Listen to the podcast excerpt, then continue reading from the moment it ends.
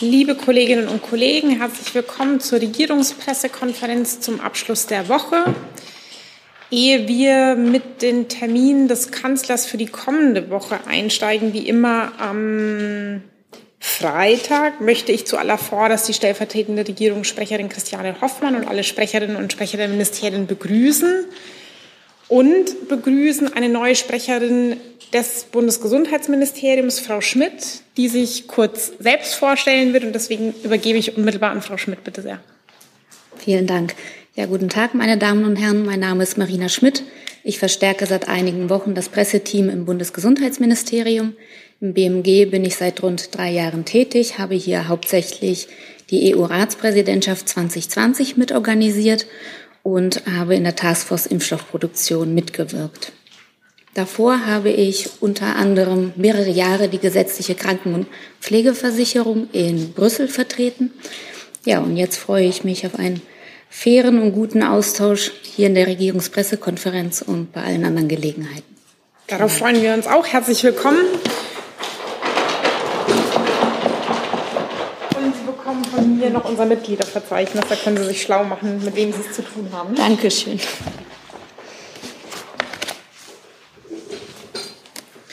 So, dann machen wir weiter bei Frau Hoffmann mit einer Reihe von Terminen. Ja, und zwar einer ganzen Reihe, das kann ich schon vorwarnen. Guten Tag hier erstmal. Am Montag, den 20. Juni, empfängt der Bundeskanzler um 14.45 Uhr die Business 7 Delegation zu einem Gespräch im Kanzleramt. Business 7 ist einer der sieben offiziell mandatierten Dialogprozesse, auch Engagement Groups während der deutschen G7-Präsidentschaft. Die Gruppe der Business 7 oder Business 7, B7, setzt sich aus den führenden Wirtschafts- und Industrieverbänden der G7 zusammen. Die Business 7 Delegation wird dem Bundeskanzler die Empfehlungen vorstellen, die zuvor erarbeitet wurden. Im Business 7 Kommuniqué werden Empfehlungen für die Herausforderungen unserer Zeit gemacht, die insbesondere durch gemeinsames Handeln von Politik und Wirtschaft wirksam angegangen werden können. Zum Beispiel Pandemiebekämpfung, Klimawandel, Handel und Investitionspolitik, Digitalisierung, Beschäftigung und globale Infrastrukturinitiativen. Während der deutschen G7-Präsidentschaft 2022 koordiniert der Bundesverband der deutschen Industrie in enger Abstimmung mit der Bundesvereinigung der deutschen Arbeitgeberverbände und dem Deutschen Industrie- und Handelskammertag den B7-Prozess, den B7-Dialogprozess. Um 17 Uhr, ebenfalls am Montag, nimmt der Bundeskanzler am Festakt zum zehnjährigen Bestehen des Stipendium- und Mentoring-Programms Geh deinen Weg der Deutschlandstiftung Integration in der Telekom-Hauptstadt Repräsentanz teil. Nach einer Ansprache durch den Vorsitzenden des Stiftungsrats, Bundespräsident AD Christian Wulff, wird der Bundeskanzler die Festrede halten. Am Dienstag, dem 21. Juni, wird der Bundeskanzler am Tag der deutschen Industrie des Bundesverbandes der deutschen Industrie teilnehmen und um 11.20 Uhr eine Rede halten. Im Rahmen des Termins trifft der Bundeskanzler die Ministerpräsidentin der Republik Litauen, Frau Ingrida Schemonite, zum bilateralen Gespräch. Um 12.15 Uhr wird der Bundeskanzler am Dienstag auf Einladung der Ministerpräsidentin des Landes Mecklenburg-Vorpommern, Manuela Schwesig, an einer Kabinettssitzung der Landesregierung in Mecklenburg-Vorpommern teilnehmen. Die Kabinettssitzung wird in der Vertretung des Landes Mecklenburg-Vorpommern beim Bund in Berlin stattfinden. Gegen 13 Uhr ist ein Pressestatement geplant. Am Mittwoch, den 22. Juni, findet um 11 Uhr wie üblich unter der Leitung des Bundeskanzlers die Sitzung des Kabinetts statt. Am selben Tag eröffnet der Bundeskanzler mittags mit einem Grußwort die internationale Luft- und Raumfahrtausstellung ILA. Anschließend folgt ein Rundgang über das Ausstellungsgelände. Er wird dort verschiedene Stände von Unternehmen aus dem In- und Ausland, der Bundeswehr sowie zur Raumfahrt besuchen. Der Bundeskanzler wird bei der Eröffnung von einer hochrangigen Delegation begleitet. Diese umfasst auch den Ministerpräsidenten des Landes Brandenburg sowie die regierende Bürgermeisterin von Berlin. Womit wir beim Donnerstag wären und Freitag, da nämlich wird Bundeskanzler Olaf Scholz am Europäischen Rat in Brüssel teilnehmen. Unmittelbar vor dem Juni-ER wird der Bundeskanzler am Morgen des 23. Junis am EU-Westbalkan-Gipfel teilnehmen. Die Staats- und Regierungschefs der EU werden am Donnerstagnachmittag wie üblich zu Beginn des Treffens mit der Präsidentin des Europäischen Parlaments, Roberta Metsola, zusammenkommen. Inhaltlich wird im Mittelpunkt des Europäischen Rates der russische Angriffskrieg gegen die Ukraine stehen. Hier werden die Staats- und Regierungschefs sich über alle Dimensionen des russischen Angriffskrieges und seine Auswirkungen beraten. Insbesondere wird es um die vielfältige Unterstützung der EU für die Ukraine gehen. Im Zentrum der Diskussion werden zudem die EU-Beitrittsanträge der Ukraine, Moldaus und Georgiens stehen. Die Kommission wird dazu ja heute noch eine Stellungnahme veröffentlichen. Unter dem Tagesordnungspunkt Wider Europe steht ein erster Austausch der Staats- und Regierungschefs über die Konsequenzen der russischen Aggression für die europäische Friedensordnung an. Dabei sollen die verschiedenen Initiativen und Vorschläge zur Vertiefung der Beziehungen der EU mit ihren Partnern in Europa beraten werden. Anschließend werden sich die Staats- und Regierungschefs mit verschiedenen Wirtschaftsthemen beschäftigen. Auf der Tagesordnung steht eine Aussprache zur wirtschaftlichen Situation. Die Staats- und Regierungschefs sind aufgefordert, die länderspezifischen Empfehlungen im Rahmen des europäischen Semesters zu billigen. Ein weiteres Thema wird der geplante Euroraum-Beitritt Kroatiens zum 1. Januar 2023 sein. Zudem werden sich die Staats- und Regierungschefs zur Konferenz zur Zukunft Europas austauschen. In diesem Rahmen werden sie das weitere Vorgehen der Konferenz festlegen, um Europa im Interesse seiner Bürgerinnen und Bürger weiterzuentwickeln. Im Anschluss findet ein Euro-Gipfel statt. Dabei wird es um den Stand der Arbeiten an der Bankenunion gehen. Ein Briefing findet am Montag, den 20. Juni um 9 Uhr hier in der BPK äh, zu diesem Eurogipfel und anderen außenpolitischen Ereignissen statt. Für alle Nachfragen möchte ich daher darauf verweisen. Themen des Briefings sind der EU-Westbalkan-Gipfel, der Europäische Rat, in Brüssel das G7-Gipfeltreffen in Elmau, das dann folgt, und das NATO-Gipfeltreffen anschließend in Madrid. Im Vorfeld dieser verschiedenen Themen wird Bundeskanzler Olaf Scholz eine Regierungserklärung am Mittwoch, den 22. Juni um 15 Uhr im Deutschen Bundestag abgeben.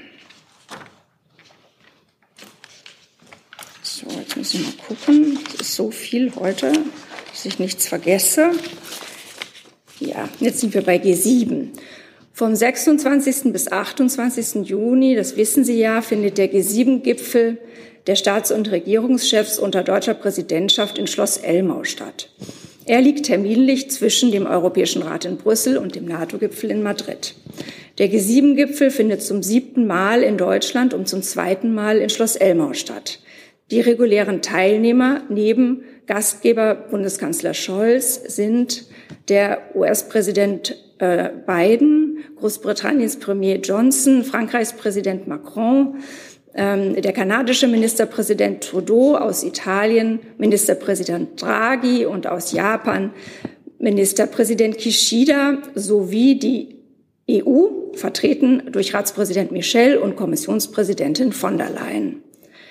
Starten wird der Gipfel der G7 am Sonntag, den 26. Juni mittags. Am Montag, den 27. Juni, stoßen die G7-Partnerländer dazu.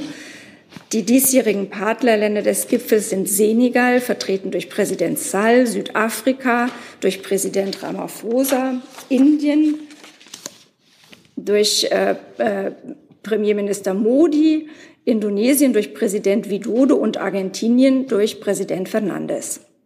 Bundeskanzler Scholz hat zudem den Präsidenten der Ukraine eingeladen, am 27. Juni virtuell am G7-Gipfel teilzunehmen. Die Einladung hat er ja auf der Reise übermittelt und eine Zusage wurde bekannt gegeben. Der Gipfel endet am Dienstag, den 28. Juni gegen Mittag. Traditionell sind auch wichtige internationale Organisationen beim G7-Gipfel vertreten. In diesem Jahr sind das die Vereinten Nationen, die WHO, die WTO, der IMF, die Weltbank, die ILO, OECD und IEA. Zudem nimmt die Vorsitzende des Gender Equality Advisory Council der G7, dem G7-Beirat zur Gleichstellungsfragen, Frau Professor Jutta Almendinger am G7-Gipfel teil. Deutschland hat seit dem 1. Januar 22 den Vorsitz in der G7 inne. Fortschritt für eine gerechte Welt, so lautet das Ziel, das sich die deutsche G7-Präsidentschaft in ihrem Programm gesetzt hat. Die Schwerpunkte der deutschen Agenda lauten nachhaltiger Planet, wirtschaftliche Stabilität und Transformation, gesundes Leben, Investitionen in eine bessere Zukunft sowie starkes Miteinander. Diese Themen lassen sich nicht in nationalen Grenzen denken oder lösen. Selbstverständlich werden auch der völkerrechtswidrige Angriffskrieg Russlands auf die Ukraine und dessen Auswirkungen, zum Beispiel auf die globale Ernährungs- und Energiesicherheit, die Tagesordnung maßgeblich beeinflussen. Ja, an dieser Stelle würde ich noch einmal auf das Briefing am Montag ähm, hinweisen. Ich glaube, da ist ja auch schon eine Einladung äh, rausgegangen dazu.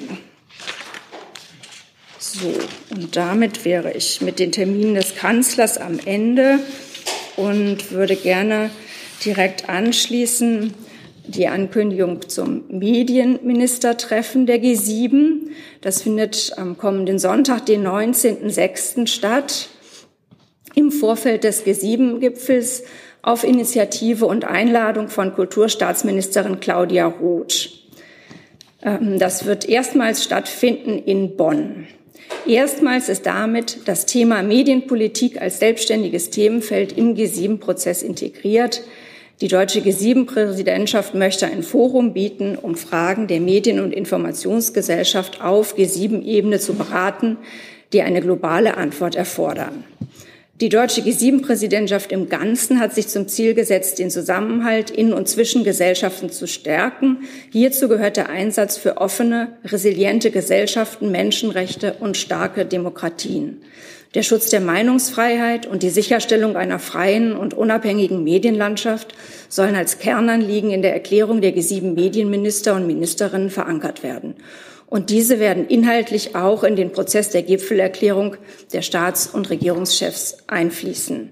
Dies unterstreicht zum einen die herausragende Bedeutung der Presse- und Meinungsfreiheit für das demokratische Gesellschaftsmodell und deren Bedeutung für die G7-Staaten. Soweit von mir. Vielen Dank bis hierhin. Hey Leute, der heutige Supporter dieser Sendung ist ihr alle. Und ihr alle seid die beste Unterstützung für unabhängigen, kommerzfreien Politikjournalismus auf dem Publikumsmarkt. Und darum bin ich ein Fan davon. Also ein Fan von euch. Macht weiter so. Per PayPal oder Überweisung. Danke dafür und jetzt geht's weiter. Gibt es Fragen zu den Terminen oder den angesprochenen Themen? Herr Rienke. Ja, Frau Hoffmann, also ein Thema hätte ich gerne angesprochen, auch wenn sich das jetzt ein bisschen überlappt äh, auf dem EU-Gipfel. Sie haben ja erwähnt, dass äh, da über den Status äh, der Ukraine, ähm, Moldaus und Georgiens gesprochen wird. Da gibt es ja heute auch dann eine Empfehlung der EU-Kommission und der Kanzler hat sich dazu gestern geäußert. Ich hätte ganz gerne gewusst, warum ähm, der Kanzler eine Unterscheidung vornimmt zwischen der Ukraine und Moldau auf der einen Seite, aber nicht für einen Kandidatenstatus Georgiens ist. Ich kann dem, was der Kanzler da gestern gesagt hat, nichts hinzufügen. Er hat sich ja gesagt, er hat ja angekündigt, dass Deutschland sich für eine positive Entscheidung zugunsten der Ukraine einsetzen wird und dass das in gleichermaßen auch für die Republik Moldau gilt. Er hat auch noch mal darauf hingewiesen, wie sehr er in den, in den vergangenen Monaten schon, aber auch in Zukunft ähm, den Weg des Staaten des westlichen Balkans in die EU unterstützt und dass das eine Frage der Glaubwürdigkeit ist, dass die EU da ihre Versprechen einlösen mu äh, muss und sollte. Ähm, zu Georgien kann ich im Moment nichts sagen. Kann das Auswärtige Amt dazu was sagen, warum man da eine Unterscheidung trifft? Also ich kann vielleicht nur ergänzen, äh, das wissen Sie auch, Herr Rinke, dass die Kommission ja heute ein Avis vorlegen wird äh, zu der Frage, und zwar zu allen drei Ländern. Und ähm, den werden wir uns dann natürlich genau anschauen. Weitere Fragen zu den Terminen oder den Themen, das sehe ich nicht. Dann mache ich weiter bei Herrn Clement. Das richtet sich vermutlich an das Wirtschaftsministerium. Ja, genau. Vielen Dank. Ähm, Herr Hoff, es geht um die Diskussion um die Mindesttemperaturen in Mietwohnungen und die Frage Energiesparen auf diesem Wege angesichts der Entwicklungen auf dem Gasmarkt. Da hatte äh, Herr Habeck gestern in den Tagesthemen gesagt, man prüfe alle Optionen, hätte sich das noch nicht so genau angesehen. Frau Geiwitz hat sich heute sehr klar positioniert und hat gesagt, gesetzlich verordnetes Frieren ist unsinnig. Ist dieser Vorschlag damit vom Tisch? Wird er auch nicht mehr weiter geprüft oder steht er noch weiter zur Diskussion? Also der Minister hat, glaube ich, von seiner Seite aus sehr deutlich gemacht, dass wir eben alles, was wir tun könnten, um die Energieeinsparung zu forcieren in verschiedenen Bereichen, Industrie- und Privatbereich, äh, prüfen, aber eben auch sorgfältig prüfen. Ähm, und eine solche Maßgabe, äh, wie sie jetzt von Ihnen angesprochen worden ist, die hat eben ähm, ihre Tücken, die ist nicht ganz einfach und deswegen hört der Minister da auch sehr genau hin, was die Bauministerin dazu sagt. Ich meine, wir selbst als Ministerium haben ja auch in den Grenzen des Arbeits- und Denkmalschutzes, wie es uns möglich ist, auch ähm, Temperaturreduktionen vorgenommen. Wir können eben zum Beispiel auch nicht die äh, Vorgabe für die Büros einfach nach unten absenken. Das geht nicht so einfach. Und ähm, insofern ist der Vorschlag jetzt im Raum. Aber es gibt dazu eben auch eine ganze Menge zu bedenken. Aber für uns ist der Grundsatz wichtig. Wir schauen uns an, was ist ähm, gesetzlich möglich, prüfen das in jedem Fall. Das ist, glaube ich, unsere Pflicht in der jetzigen Situation. Als Nachfrage dazu lässt sich denn überhaupt schon, wahrscheinlich läuft die Prüfung ja noch, aber grob beziffern, was für ein Einsparvolumen eine solche Maßnahme überhaupt hätte. Sie haben ja auch die Tücken angesprochen. Es gibt ja auch äh, Gas Thermen, die etagenweise betrieben werden. Da hat der Vermieter ja auch gar keinen Einfluss drauf. Das ist ja wahrscheinlich auch sehr unterschiedlich, je nach der Heizungsform der Häuser. Ich kann Ihnen diese ähm, Nummer jetzt von hier, hier nicht äh, nennen. Vielleicht kann es die Bundesnetzagentur. Dann bin ich, bleibe ich noch bei dem Thema. Herr Geier, Ihre Meldung war auch dazu. Ja, genau. Äh, Geier vom Redaktionsnetzwerk Deutschland. Ähm, Herr Habeck hat aber auch in Tagesthemen gesagt, er prüft sozusagen notfalls auch gesetzliche Maßnahmen jetzt jenseits von diesem, von dieser Mindestheitsgrenze. Können Sie mal so ein Beispiel nennen, was das sein könnte, welche Instrumente es da überhaupt gibt, an welche Gesetze man da rangehen könnte, was Sie prüfen? Also wir prüfen nicht nur, sondern äh, wir handeln, äh, um die, um das, um uns auf eine Situation einzustellen, in dem eben die ähm, Energieflüsse zurückgehen, so wie wir es eben jetzt ähm, sehen. Also wir, wir, wir tragen ähm, jeden Tag äh, zur Vorsorge bei. Ähm, zum, unter anderem haben wir die ähm, eine mit per Ministerverordnung dafür gesorgt, dass die Gasspeicher ähm, und vor allem der größte Gasspeicher, ähm, den wir in Deutschland haben, in Reden gefüllt werden kann. Das äh, findet auch nach wie vor permanent statt. Das ist eine wichtige Vorsorgemaßnahme. Ähm, wir sorgen vor, indem wir ähm, den Bau von LNG-Terminals für schwimmende ähm, Schiffe, die zur Regasifizierung eingesetzt werden können, ähm, vorantreiben. Das sind zum Beispiel ähm, zwei wichtige Maßnahmen. Wir haben eine Energieeinsparkampagne ähm, auf den Weg gebracht mit großem ähm, Kreis an Bündnispartnern im Wirtschaftsbereich, im Verbraucherbereich, ähm, um dort eben auch jeweils zum Energiesparen anzuregen, das, äh, äh, Thema populärer zu machen und die Not, für die Notwendigkeit zu sensibilisieren. Ähm, das sind alles Maßnahmen, die wir momentan ähm, sehen und tun. Die Bundesnetzagentur, um diese ähm, Maßnahme noch zu nennen, bereitet zudem eine Auktionsplattform vor, um äh, dann zwischen Unternehmen zum Beispiel eben freie äh, Gaskapazitäten leichter übertragen zu können. Äh, das sind Vorbereitungen, die die Bundesnetzagentur gerade trifft, gerade im Vorfeld dann eben für die Heizsaison, die ja uns äh, ja noch erst bevorsteht. Ja, da habe ich vielleicht missverständlich gefragt. Ich habe mich jetzt bezogen auf den Satz, wenn die Speichermengen nicht zunehmen, äh, werden wir weitere Maßnahmen zur Einsparung zur Not gesetzlich vornehmen. Äh, das meinte ich. Was gibt's für Gesetze, wo man zur Ein zum, zum Energiesparen äh, gesetzliche Vorschrift machen kann?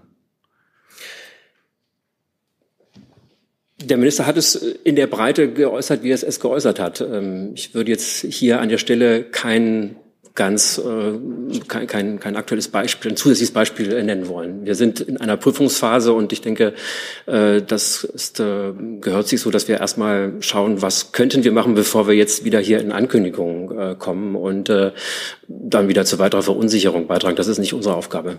Herr Blank dazu. Ja, um ganz ehrlich zu sein, muss ich mich dem Kollegen anschließen, weil das, was Sie genannt haben, sind ja keine Maßnahmen zum weiteren Energieeinsparen. Und äh, breit hat sich der Minister da auch nicht geäußert, sondern explizit auf Energieeinsparmaßnahmen bezogen. Insofern ist die Frage schon durchaus berechtigt, ähm, außer dass man ähm, sozusagen frierend für das Gas einsparen. Was man da machen könnte, das ist ja äh, sehr konkret, was der Minister da gesagt hat. Also vielleicht ähm, können Sie da was nachliefern. Und Frau Hoffmann würde ich gerne noch kurz fragen, planen Sie einen Gasgipfel, weil die Leute ja jetzt so massiv beunruhigt sind, wie das nun weitergeht? Das BMWK ist ja sozusagen in einer ständigen äh, Gipfeltätigkeit äh, damit beschäftigt, äh, den den Stand der Gasversorgung äh, täglich auch äh, zu prüfen und im Blick zu haben und äh, das ist das, was die Bundesregierung tut und auch für völlig ausreichend hält, äh, um in diesem Moment die Versorgungssicherheit zu gewährleisten. Zusatzfrage, also ein konkretes weiteres Signal, das Gas ist sicher sozusagen, äh, planen Sie nicht? Ich glaube, es kommt jetzt darauf an, wirklich äh, genau zu prüfen, ähm, wie die Gasflüsse sind, was das für die Speicherstände bedeutet und welche Maßnahmen da getroffen werden müssen. Es sind, ich möchte das nur noch mal unterstützen und betonen, was der Kollege gesagt hat, ja auch eine ganze Reihe von Gesetzesvorhaben in den letzten Monaten auf den Weg gebracht worden, um Energiesicherheit zu gewährleisten, die uns in dieser Situation jetzt hier auch helfen. Und äh, darüber hinaus äh, gibt es eine Kampagne, die zur Energieeffizienz aufruft, auch des, äh, des BMWK. Und äh, da ist es sicherlich hilfreich, auch wenn jeder selbst überlegt, was er da beitragen kann. Ich gehe noch mal auf die Frage nach der Energieeinsparung ein. Also eine konkrete Maßnahme, die durchaus jetzt auch vorbereitet wird, ist eben der Brennstoffwechsel. Also anstatt Gas eben einen anderen Brennstoff wie Kohle ähm, zu benutzen. Ähm, das heißt, Kraftwerke ähm, ja, in die Position zu bringen, dass sie dann eben, wenn äh, Gas nicht äh, ausreichend zur Verfügung steht, beziehungsweise eben als Einsparmaßnahme für Gas ein anderes Kraftwerk dann entsprechend mit ähm, ähm Kohle zum Beispiel eben Strom produziert. Wir haben ja im Strombereich, es spielt ja Gas nicht so eine ganz große ähm, Rolle. Und äh, das ist eben durchaus dort möglich, durch den Brennstoffwechsel Gas einzusparen. Herr Merkel, weil Ihre Frage auch dazu. Ja. ja, auch zum Thema Gassicherheit im Sinne. Es gibt ja jetzt die Meldung, dass äh, die Gazprom die Lieferung nach Frankreich einstellen will ab kommender Woche. Äh, man kann also damit rechnen, dass also auch äh, für Deutschland äh, die Lieferungen eventuell weiter eingeschränkt werden, vielleicht sogar auch bis auf Null. Frau Hoffmann oder Herr Haufe, wer immer will, gibt es denn Notfallpläne oder schon Szenarien, wie man dann den kurzfristigen Ausfall der gesamten Gaslieferungen aus Russland kompensieren will, um das Ziel November 100 Prozent Speicherfüll noch zu erreichen? Also die Meldungen, die Sie ansprechen, so wie ich sie gelesen habe, heißen die, ähm, dass Frankreich aus der Leitung über Nord Stream 2 kein äh, Gas mehr bekommt. Das ist auch die logische Schlussfolgerung oder die logische Folge aus der Situation, dass wir ja eine Drosselung des Gasflusses haben. Ähm, und deswegen kommt in Frankreich an der Stelle, an dem Übergabepunkt zwischen Deutschland und Frankreich derzeit nichts an. Das ist also jetzt nichts etwas, wo wir jetzt quasi neu aufschrecken oder ist was Neues passiert. Nein, das ist eine Folge der bekannten Drosselung. Jetzt gehe ich gleich auf Ihre Frage nach der möglichen Notfallpläne. Einmal möchte ich kurz noch mal die, den, äh, die, das Thema von Herrn Blank aufnehmen, Stichwort Gipfel. Ähm, Frau Hoffmann hat es gerade gesagt, wir haben ja seit vielen Wochen die Frühwarnstufe eingeführt. Und die Frühwarnstufe führt im Grunde genommen dazu, dass wir einen permanenten Energiegipfel machen, nämlich jeden Tag einen kleinen. Dabei sind alle Bundesländer vertreten durch ihre jeweiligen ähm, ja, Experten. Und das ist auch das Land Bayern drin. Ähm, und ähm, insofern sind wir eng verknüpft mit allen wichtigen Akteuren auf dem Gasmarkt, sei es in der politischen Verwaltung, sei es in den Landesregierungen, seien es die Unternehmen, die wichtigen Netzbetreiber und die Händler. Also insofern ähm, gibt es hier eine ganz enge Verknüpfung und das Signal, die Gasversorgung ist sicher, die gibt es auch jeden Tag mit dem Lagebericht der BNetzA. Dort steht, die, äh, dort steht, wie sich die äh, Versorgungssicherheit darstellt, äh, drin. Das heißt, äh, wir geben jeden Tag eine transparente Information zur ähm, Versorgungssicherheit ab. Das ist auch ähm, geboten in der Lage, in der wir sind. Jetzt zum Thema ähm, Notfallplan. Mit der europäischen ähm, SOS-Verordnung, also Security of Supply, ist ja festgelegt, wie wir uns als europäischer Mitgliedstaat äh, in einer Situation verhalten, wenn äh, wir merken, dass ähm, die Gasflüsse zurückgehen und dass eben möglicherweise Engpässe entstehen können. Die sind hier im Notfallplan Gas für jeden transparent einsehbar dargelegt und ähm, nach diesen ähm, Regeln halten wir uns. Es ist ähm, zurzeit nicht so, dass ein Land den Solidaritätsmechanismus ausgelöst hat. Ähm, kein Land bittet also um besondere Hilfe nach diesem äh, Plan derzeit. Ähm, das kann ich Ihnen auf jeden Fall noch mal zum Verständnis dazu sagen. Ähm, Nachfrage. Äh, soweit ich es aber bisher verstanden habe, gehen doch die Pläne des Ministers davon aus, dass zumindest auch bei Rückgängen noch ein erklecklicher Anteil zur, der Gasversorgung aus Russland äh, kommen soll, um diese 100 Prozent zu erreichen. Gibt es denn auch einen Plan, was passiert, wenn jetzt wirklich gar nichts mehr kommt aus Russland? Das wäre ja eine Situation, wo man dann auf einmal mit 20 oder 30 Prozent, ich weiß nicht, was der aktuelle Wert zurzeit ist, äh, weniger Lieferungen rechnen müsste, dass man das kurzfristig kompensiert? Also der Speicherstand äh, momentan liegt ähm, bei um die 57 Prozent. Die aktuelle Zahl wird dann heute Mittag wieder veröffentlicht werden, wo wir stehen. Und ähm, wir haben momentan eine Menge ähm, Gas, das aus Nord- und Westeuropa kommt. Die Einspeicherung findet auch momentan nach wie vor statt. Wir müssen die Lage sehr genau beobachten und ähm, ja, die Einspeicherung, wie sie erfolgt, ist etwas, was wir ganz besonders immer in den Blick nehmen. Ähm, deswegen ja auch äh, die möglichen Einsparmaßnahmen, ich nannte den Brennstoffwechsel, um dann eben sich auf die ähm, Befüllung der Gasspeicher konzentrieren zu können. Das kann ich erstmal für heute ähm, soweit sagen. Ich bleibe noch bei diesem Thema. Es gibt noch eine ganze Reihe an Fragen dazu. Herr Rinke, Herr Jung und dann Herr Nienaber. Ja, ich hätte ganz gerne Frau Hoffmann und Herrn Haufe gefragt, ähm, ob die Gründe für die Drosselung äh, mittlerweile bekannt sind. Das wird ja jetzt geprüft seit zwei Tagen. Es gab schon die Vermutung, dass es möglicherweise nicht nur technische Gründe sind, die vorgeschoben wurden oder angegeben wurden. Äh, Gibt es da neue Erkenntnisse? Ist äh, das, was jetzt passiert, politisch motiviert oder hat das technische Gründe? Ja, da würde ich gerne gleich auch an Sie nochmal für das Technische abgeben. Aber grundsätzlich hat ja Bundesminister Habeck das eingeordnet und äh, als äh, politisch gekennzeichnet. Und der, äh, der Bundeskanzler teilt auch diese Einschätzung. Ja, das kann ich nur noch mal unterstreichen. Der Minister hat sich gestern dazu ja auch ähm, ausführlich äh, geäußert, ähm, gestern Abend in den Abendnachrichten und klar auf die ja, willkürliche Handlung hier hingewiesen. Also Willkür im Sinne von, hier vertritt jemand seine ausschließlich seine eigenen Interessen und folgt jetzt nicht nach allgemeingültigen Regeln, die man vielleicht bei einer Reparatur, die man bei einer möglichen Reparatur eben folgen würde.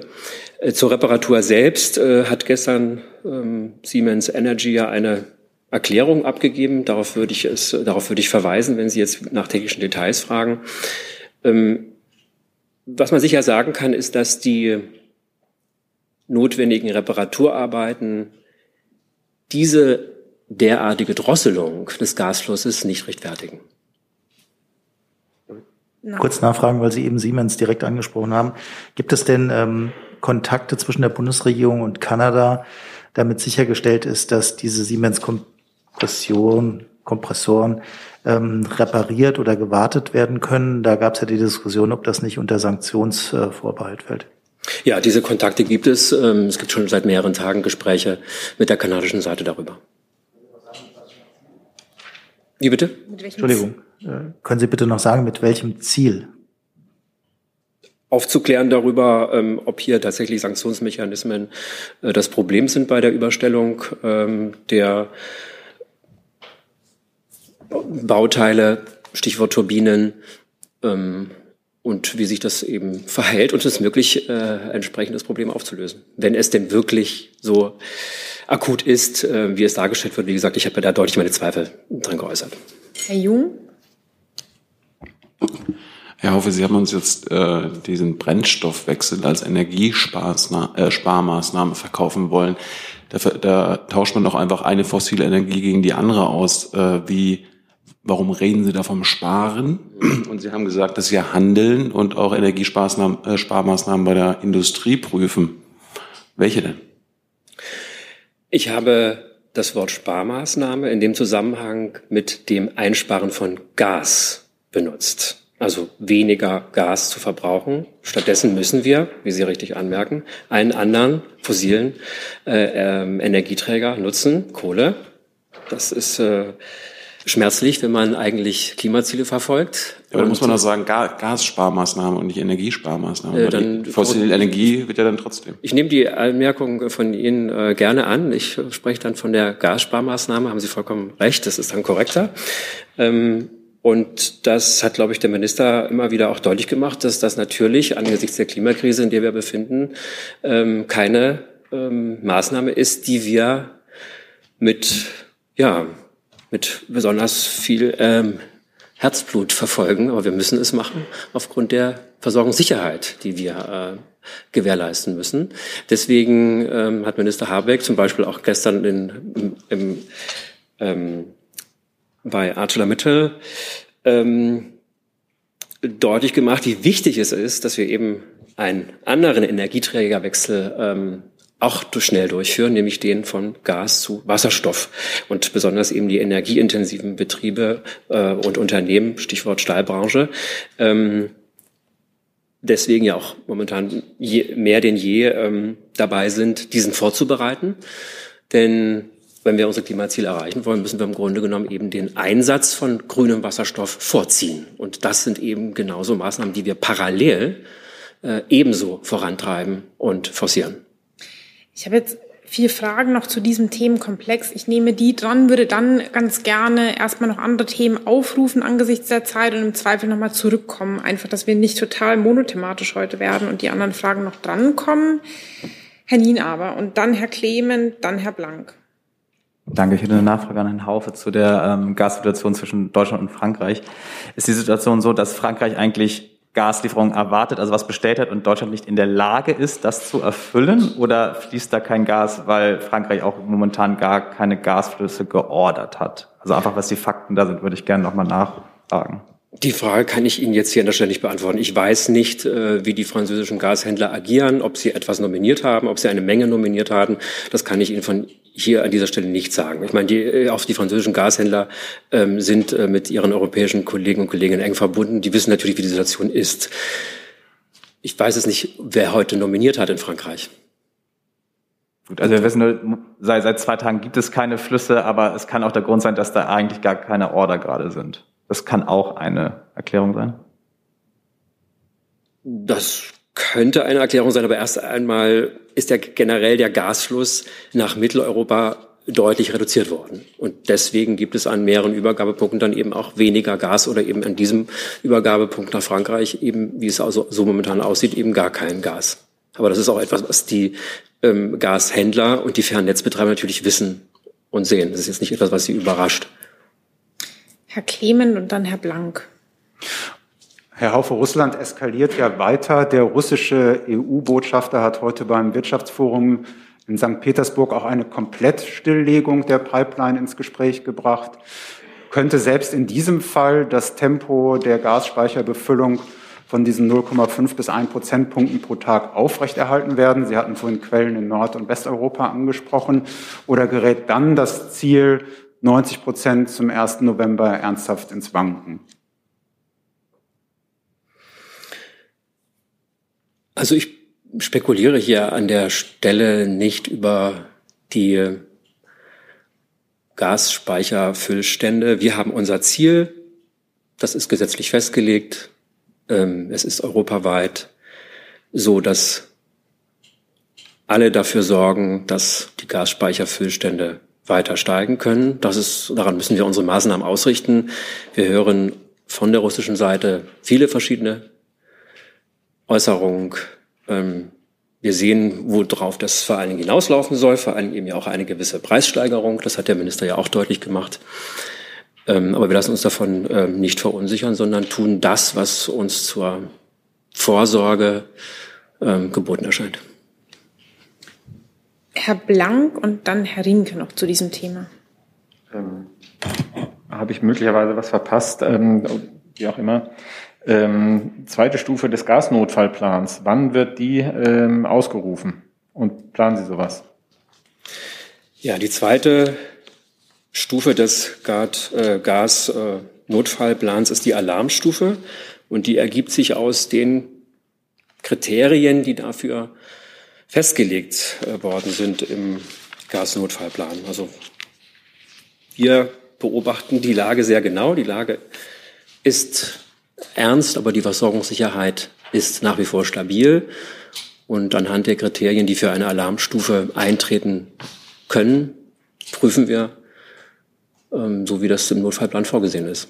Da ich jetzt kein Experte äh, bin, ähm, es ist aber es ist augenscheinlich noch nicht so weit, dass diese zweite Stufe ausgerufen wird. Also wenn die Alarmstufe ausgelöst wird, dann teilt das Bundeswirtschafts- und Klimaschutzministerium das per Pressemitteilung mit, damit es auch alle erfahren. So ist es auch festgelegt.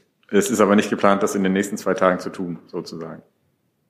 Ich bin hier sicherlich nicht an der Stelle, wo ich jetzt äh, über solche schwerwiegende Entscheidungen irgendwelche Spekulationen verbreite. Herr Winke. Ja, ich hätte gerne nochmal nachgefragt zu der Vorsorge. Gehört ja auch, dass man alternative Gasquellen bekommt oder findet. Ähm, es gibt ja Verhandlungen mit Katar. Ich hätte ganz gerne gewusst, ob die eigentlich noch laufen, weil jetzt andere Länder melden, dass sie mit Katar äh, größere Verträge abschließen.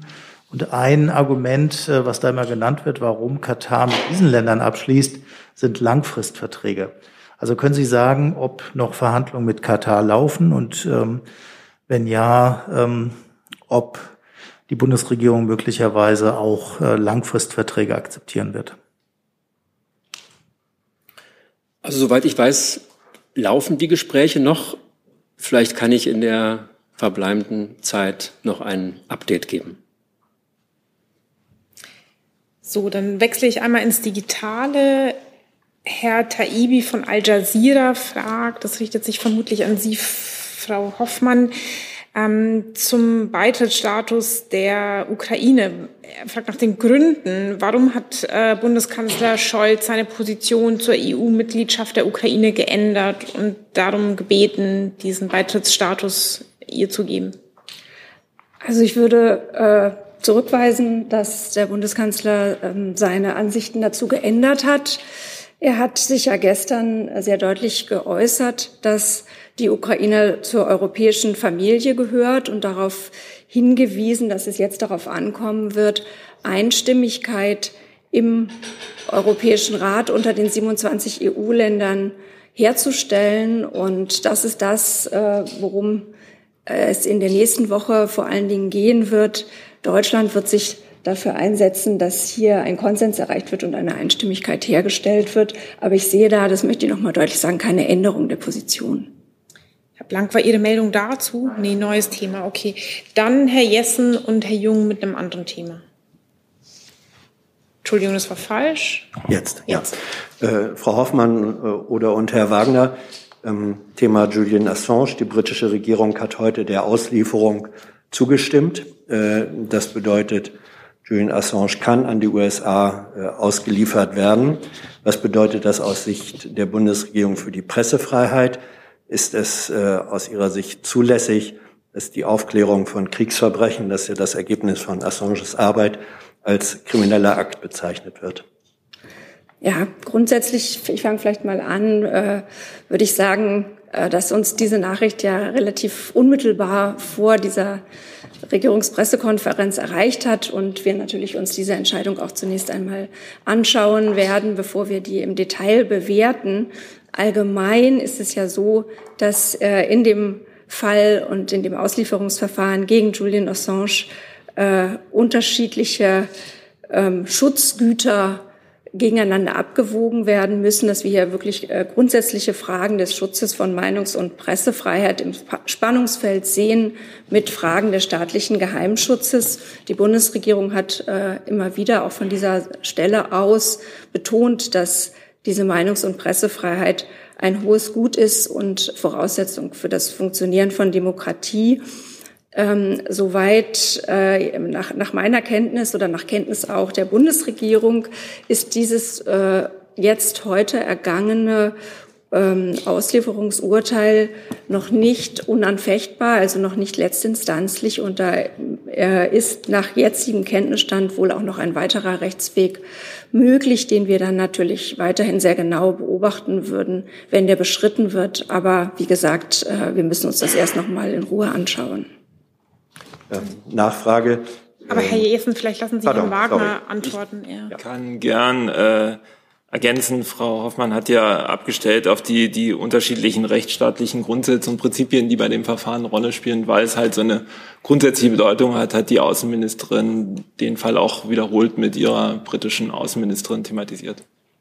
Ja, ähm, Nachfrage. Äh, die weiteren Schritte, die möglich sind, es handelt sich um eine Frist von 14 Tagen, in der Assange Einspruch erheben könnte. Äh, die Aussichten dafür werden von allen Beobachtern als minimalst angesehen. Wird die Bundesregierung vor diesem Hintergrund auf die US-Regierung hinwirken, ähm, der Gestalt, dass diese auf eine Umsetzung der Auslieferung verzichtet?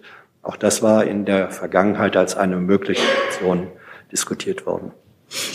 Ja, wie gesagt, wir werden uns das jetzt erstmal äh, genau anschauen und dann ganz sicher das äh, weiter engmaschig auch beobachten.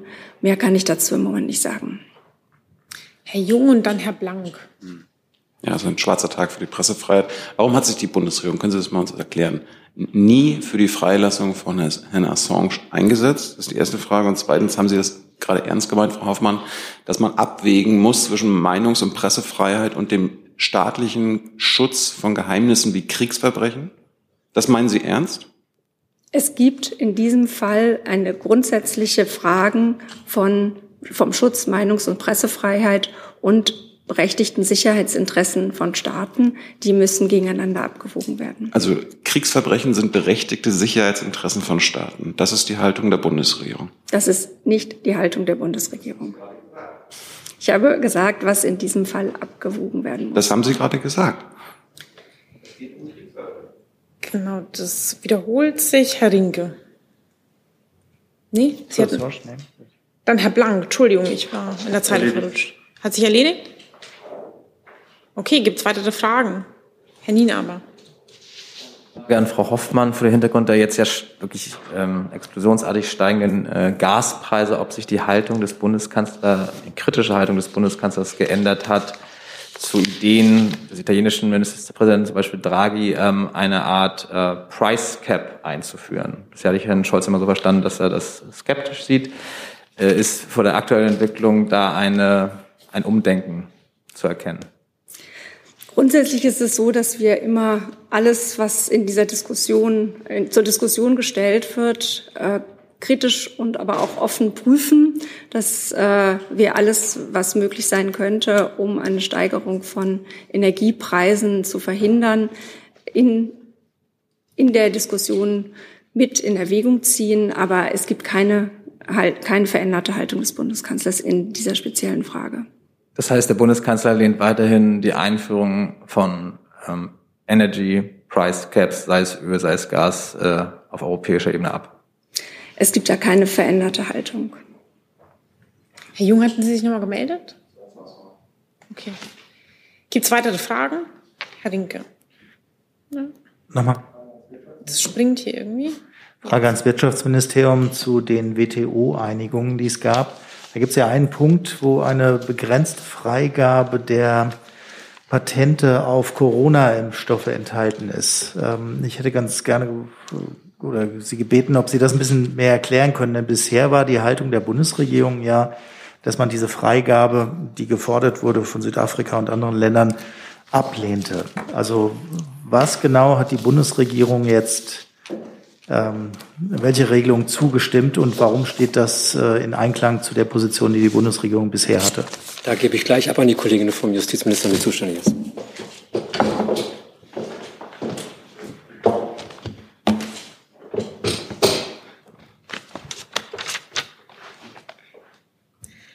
Ja, vielleicht einmal vorab, ähm, wie Sie ja wissen, das haben wir ja auch schon mal vorab gesagt, dass ja da für die EU auch die Kommission die Verhandlungen dort führt. Das vielleicht einmal so vorab. Ähm, wie Sie auch sagten, in den WTO-Verhandlungen konnte heute in den frühen Morgenstunden unter 164 Mitgliedstaaten ein Kompromiss erzielt werden. Und wir als BMJ werden natürlich jetzt aufmerksam beobachten, wie die Klarstellungen zu diesem TRIPS-Abkommen und die damit verbundenen Verfahrensvereinfachungen in den einzelnen Mitgliedstaaten umgesetzt werden. Und auch ab der ersten Juliwoche wird ja außerdem auch im TRIPS-Rat über eine Ausweitung des Kompromisses auf Diagnostiker und Therapeutiker verhandelt. Eine Entscheidung zu dieser Frage soll in sechs Monaten getroffen werden. Ähm, zu den konkreten Inhalten, wie gesagt, das werden wir jetzt aufmerksam nochmal beobachten und äh, prüfen aber ich habe es nicht ganz verstanden. Also ist die Bundesregierung jetzt äh, zufrieden mit dem, was vereinbart wurde? Weil auf den ersten Blick widerspricht das ja der Haltung, die die Bundesregierung bisher dazu hatte. Also Freigabe von Patenten auf Corona-Impfstoffe. Da kann ich im Moment nicht mehr dazu sagen, als das, was ich gerade mitgeteilt habe. Und das Wirtschaftsministerium kann nichts sagen, denn es hat ja dazu auch eine Pressemitteilung verfasst.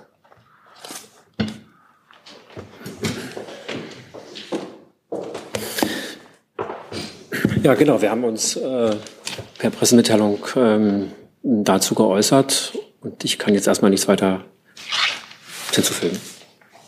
Also ich bin ein bisschen ratlos, weil das scheint ja ein Widerspruch zu der Haltung zu sein, die jetzt hier zwei Jahre vorgetragen wurde. Ähm, müsste man ja irgendwie aufklären können, was da die Position ist. Ich weiß nicht, wer es sonst machen kann. Frau Hoffmann.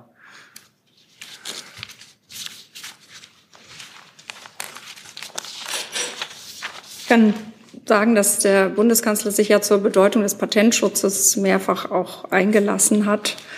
Ähm, aber ähm, das ist die Entscheidung, die von der EU in einem ja schwierigen äh, Vermittlungs- oder äh, Konsensfindungsprozess, äh, wie die Kollegin auch ausgeführt hat, der hier zugestimmt wird, natürlich im Rahmen dieses, äh, dieser Bemühungen zu sehen ist, äh, da eine konstruktive Lösung zu finden.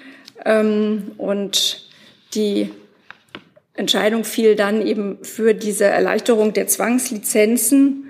Das ist kein grundsätzlich neues Instrument, sondern ein bestehendes Instrument, das dafür sorgen soll, die Ausweitung der Produktion während der Pandemie nicht durch die Rechte des geistigen Eigentums zu verhindern. Aber gleichzeitig bleibt dort grundsätzlich der für Innovation und Forschung notwendige Patentschutz erhalten. Und das war ja auch das, was äh, der Bundeskanzler angemahnt hatte. Hier ist Hans, der informelle Alterspräsident hier. Aus Erfahrung geboren der Hinweis, es lohnt sich, Junge Naiv zu unterstützen, per Überweisung oder PayPal. Guckt in die Beschreibung. Das ist gleich ein ganz anderer Hörgenuss. Ehrlich. Ich habe keine weiteren Fragen auf. Doch, habe ich schon. Herr Jessen. Äh, das wäre nochmal zum Thema Ukraine-EU, weil es eine neue Meldungslage gibt. Ist das okay? Äh, die EU-Kommission hat, wird gerade gemeldet, ähm, äh, sich für eine Aufnahme der Ukraine auch von Georgien Moldau ausgesprochen. Jetzt ist die Frage, in welchem Zeitrahmen das umgesetzt werden kann, das Verfahren. Von welchem Zeitrahmen geht die Bundesregierung dabei aus? Ähm da ist es im Moment nicht möglich, einen konkreten Zeitrahmen zu benennen. Das ist ja ein Prozess, in dem dann sehr viele Bedingungen erfüllt und äh, Voraussetzungen erfüllt werden müssen. Und das wäre also unseriös, da jetzt äh, einen Zeitrahmen zu benennen. Worum es jetzt zunächst einmal geht, ist Einigkeit unter den äh, Staats- und Regierungschefs herzustellen um dann da voranschreiten zu können. Hat die Bundesregierung Anhaltspunkte, dass irgendeines der 27 EU-Mitglieder äh, sich den Aufnahmewünschen widersetzen würde? Dazu kann ich jetzt hier nichts sagen. Herr Merkamp? Nun gibt es ja Meldungen, dass Portugal äh, große Bedenken hat. Äh, kennen Sie diese Bedenken? Wie gesagt, für uns wird es jetzt äh, darum gehen, einen Konsens herzustellen, damit dann eine einstimmige Entscheidung zustande kommt. Und natürlich werden alle Bedenken, die da bestehen, sehr ernst genommen und mit in diese Gespräche hineingenommen. Und der Bundeskanzler hat ja persönlich gesagt, dass die Bundesregierung eher, dass Deutschland sich dafür einsetzen wird, einen Konsens zustande zu bringen. Dann möchte ich es dabei bewenden lassen. Ich wünsche einen guten Wochenausklang. Vielen Dank für Ihr aller Kommen und ein hoffentlich freies Wochenende.